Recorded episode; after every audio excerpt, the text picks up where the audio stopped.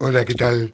Muy buen martes. Como muchos de ustedes saben, mi nombre es Gustavo Sánchez y esta mañana tenemos por delante el Salmo 8, un salmo realmente precioso. Bueno, cada día son nuevas sus misericordias y su palabra, ¿no? Porque cada día encontramos bellezas en las escrituras. Eh, hoy de manera especial este salmo, David se maravilla, es un salmo de alabanza que ensalza a Dios por la honra que le ha dado al hombre. Ustedes saben, amados hermanos, lo hemos expresado muchas veces a través de estos años, en estas mañanas, que creemos totalmente en la mm, completa depravidad del hombre, o sea que el hombre realmente no hay nada bueno en él. Pero también tenemos que reconocer que todo lo bueno que el hombre tiene lo ha puesto Dios y el hombre es creación de Dios el hombre es una mezcla de oro y barro, ¿no? Este, no porque tenga algún mérito él, porque el hombre mm, se ha degradado a sí mismo, pero Dios se ha hecho hombre.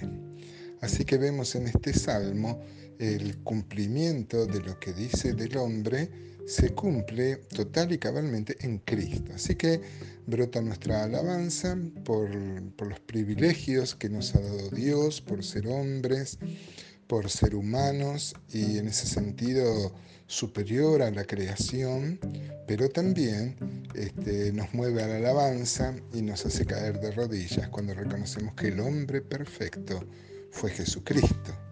Eh, dice Filipenses 2 que Cristo se humilló, siendo Dios se hizo hombre, pero su humillación no fue hacerse hombre sino que se humilló siendo hombre, siendo, eh, se hizo esclavo y hasta la muerte y muerte de cruz, porque no fue una humillación hacerse hombre. Está bien, se rebajó en la condición, se limitó en sus poderes divinos, porque Jesús fue hombre y nunca dejó de ser Dios. Este es el, el milagro, lo que nos cuesta tanto eh, explicar, aunque no tanto creer, porque el Dios de la Biblia es un Dios que se ha hecho hombre. Vamos a leer, por favor, el Salmo este, en el capítulo 8, que mm, tiene el primer y segundo versículo un tanto diferente de lo que va a hablar desde el versículo 3. Bueno, dice Salmo 8, dice, oh Jehová, Señor nuestro, cuán glorioso es tu nombre en toda la tierra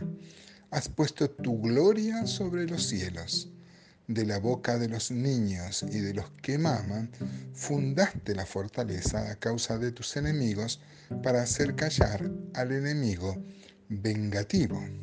Estos dos versículos empiezan con una alabanza. Bueno, todo el salmo es una alabanza, es un cántico mm, de gozo y de júbilo para mm, que los judíos puedan ejecutar en momentos, por ejemplo, de la vendimia o momentos de gran alegría del pueblo. Qué bueno es cuando uno tiene alegría, cuando uno mm, le van bien las cosas, no perder la vista de quién es Dios. A veces nosotros somos de mm, clamar a Dios y de buscar a Dios cuando hay dificultades, cuando hay pruebas, cuando hay problemas, pero cuando esas pruebas se solucionan muchas veces dejamos de lado a, Dios. ¿no? Y acá dice que este, brota una alabanza y, este, y el y el mismo tipo de salmo nos habla de que es un salmo de júbilo, un salmo para cantar en momentos de alegría. ¿no? Alaba al Señor y menciona de la boca de los niños y de los que maman. Este, acá dice fundaste la fortaleza y en Mateo, bueno, en los evangelios aparece citando este salmo, se lo aplica a los niños cuando alababan al Señor en el templo, cosa que puso locos a los fariseos, el Señor dijo que de la boca de los niños y de los que maman perfeccionaste la alabanza. Un niño generalmente tiene su corazón más dispuesto a alabar que muchas veces nosotros que somos más cuestionadores, ¿no es cierto?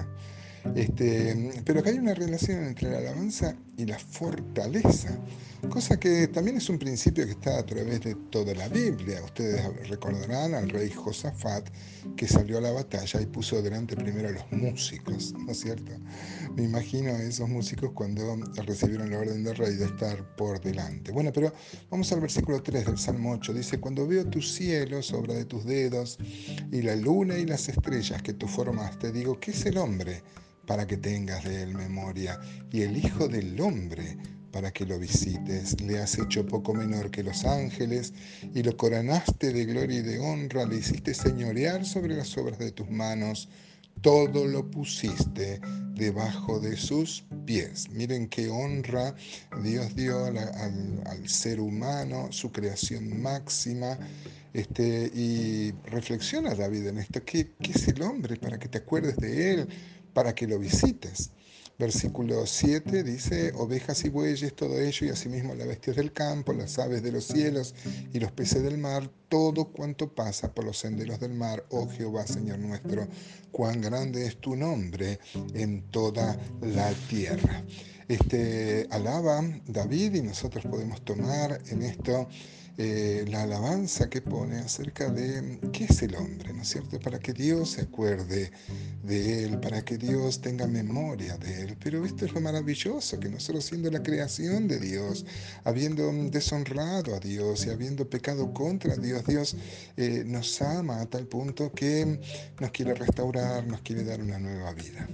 O sea, podemos tomar acá elementos sin dejar de tomar el principio principal que tiene toda la, escritura, que el hombre es pecador y no merece nada, pero este, el hombre es creación de Dios, ¿no es cierto? Acá vemos una, exaltación de quién es el hombre, porque este, Dios se fijó en los hombres. Ahora, eh, Dios se hizo hombre y esta humanidad se cumple enteramente en Cristo. En el Nuevo Testamento, en la revelación final, uno puede ver textos como Efesios 1.1, Hebreos 2, y 1 Corintios 15 que citan este salmo y lo aplican a Cristo. Fíjense Efesios 1.15, por ejemplo, dice, por esta causa también yo, habiendo oído de vuestra fe en el Señor Jesús y de vuestro amor para con todos los santos, no ceso de dar gracias por vosotros, haciendo memoria de vosotros en mis oraciones, para que el Dios de nuestro Señor Jesucristo, el Padre de gloria, os dé espíritu de sabiduría y de revelación en el conocimiento de Él, alumbrando los ojos de vuestro entendimiento, para que sepáis cuál es la esperanza que Él los ha llamado y cuál es la riqueza de la gloria de su herencia en los santos y cuál la supereminente grandeza de su poder para con nosotros los que creemos según la operación del poder de su fuerza, la cual operó en Cristo resucitándole de los muertos y sentándole a su diestra en los lugares celestiales, sobre todo principado y autoridad y poder y señorío, y sobre todo nombre que se nombra, no solo en este siglo, sino también en el venidero. Y mira acá, si no es una clara referencia al Salmo 8, dice, y sometió todas las cosas bajo sus pies, y lo dio por cabeza sobre todas las cosas a la iglesia, la cual es su cuerpo, la plenitud de aquel que todo lo llena en todo. Hebreos 2 también decía que, dice 2.5 por ejemplo, porque no sujetó a los ángeles. Este, Dios hizo a Cristo un poco menor de que, que, los ángeles, o sea, como ser humano, pero para luego exaltarle por encima de todo. Dice, porque no sujetó a los ángeles el mundo venidero acerca de lo cual estamos hablando, pero alguien testificó en cierto lugar. Y fíjese cómo va a citar el Salmo. ¿Qué es el hombre para que te acuerdes de él? O el Hijo del Hombre para que lo visite. Le hiciste un poco menor que los ángeles, le coronaste de gloria y de honra y le pusiste sobre las obras de tus manos. Todo lo sujetaste bajo sus pies. Pero la referencia es a Cristo, ¿no es cierto? Por eso dice el 9, que vemos a aquel que fue hecho un poco menor que los ángeles, a Jesús coronado de gloria y de honra, a causa del padecimiento de la muerte, para que por la gracia de Dios gustase la muerte de todos. Y por eso también puede ser un sumo sacerdote, ¿no es cierto? Y el texto que le decía de 1 Corintios 15 también dice este, el 25, porque es preciso que él reine hasta que haya puesto a todos sus enemigos debajo de sus pies. Otra vez esta referencia al Salmo 8. Así que el Salmo 8 nos hace pensar en nuestra indignidad como seres humanos, pero que Dios haya fijado en nosotros nos mueve a la alabanza y nos mueve más a la alabanza pensando que nuestro Dios se hizo hombre. Nosotros respetamos todas las creencias, pero hay otros que tienen otro Dios. Su Dios no se hizo hombre y el nuestro sí. A mí me da muchas ganas de alabarle a Él pensando en esto en este día.